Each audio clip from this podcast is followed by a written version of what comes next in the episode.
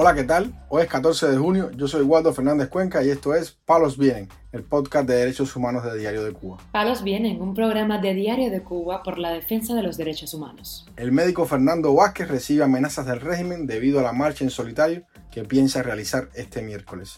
Es cancelada la conferencia en Alemania en la que participaría el vocero del régimen, Michel Torres Corona la intelectual Alina Bárbara López Hernández decide marchar en solitario en Matanzas, en reclamo a que le levanten la prohibición de salida del país. Hermano de Oswaldo Payá insta a Estados Unidos, España y Suecia a desclasificar información sobre la muerte del opositor cubano. Lo más relevante del día relacionado con los derechos humanos en Palos Vientos. Comenzamos informando que el doctor Fernando Vázquez, quien anunció a finales del mes pasado que realizaría una marcha para pedir la liberación de los presos políticos, dijo una directa en Facebook que ha recibido amenazas de la seguridad del Estado, la cual le expresó que de hacer la marcha le caería todo el peso de la ley y que el hecho de que haya invitado a familiares de presos políticos a que se unan a la caminata incurre en el delito de instigación a delinquir. Por todas esas amenazas, Vázquez pidió a los familiares de los presos políticos que por su protección no asistan al Parque John Lennon en el Vedado Habanero, lugar donde piensa comenzar la marcha a las 11 de la mañana. Y sí quería, eh, por favor, pedirle, yo dije en todo momento que para mí sería un honor que me acompañara familiar de un preso político, amistad, pero por favor eh, les pido, le imploro que nadie vaya al Parque John Lennon.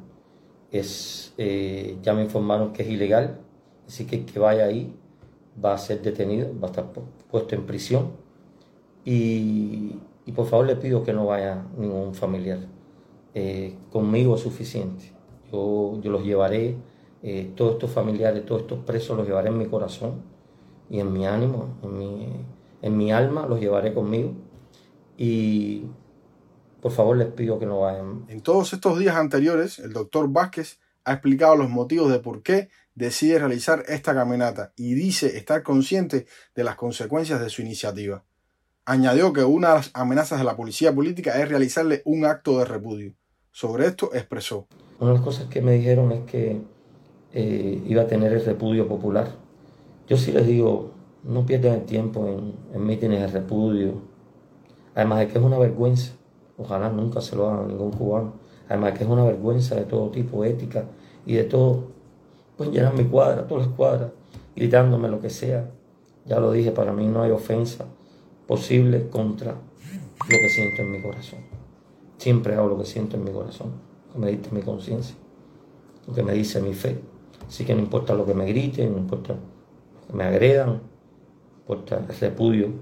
Eh, yo sabía que el costo de esto iba a ser alto, que siempre he pensado que, que me pueden denigrar, que me pueden abochornar, que me pueden desprestigiar, pero siempre he dicho, no importa las personas, no importa yo, prestigien, que me denigren, lo que importa es las causas, las causas y que estén presos cientos y cientos de personas injustamente.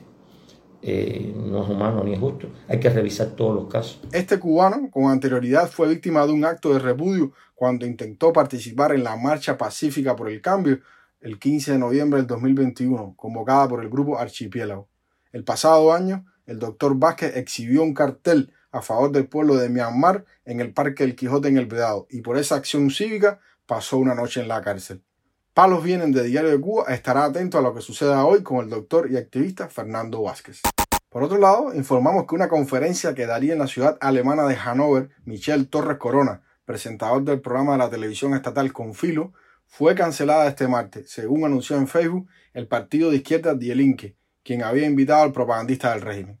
El perfil en Facebook del partido de izquierda había anunciado el pasado 6 de junio que Michel Torres Corona ofrecería una conferencia, y cito, para aprender de primera mano sobre el trabajo periodístico, la situación de la juventud, los temas urgentes y perspectivas de la Cuba de hoy.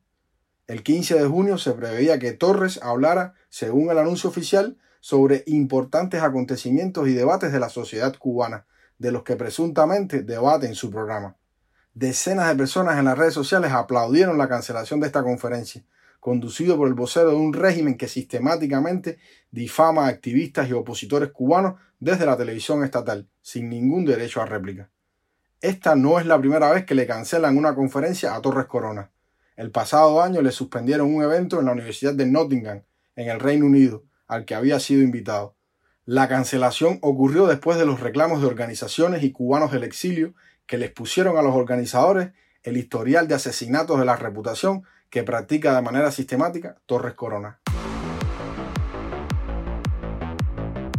Palos viene. Informamos además que la intelectual Alina Bárbara López Hernández anunció en las redes sociales que este miércoles en horas del mediodía saldrá a marchar en solitario en el Parque de la Libertad Matanzas en reclamo a su derecho de viajar fuera del país.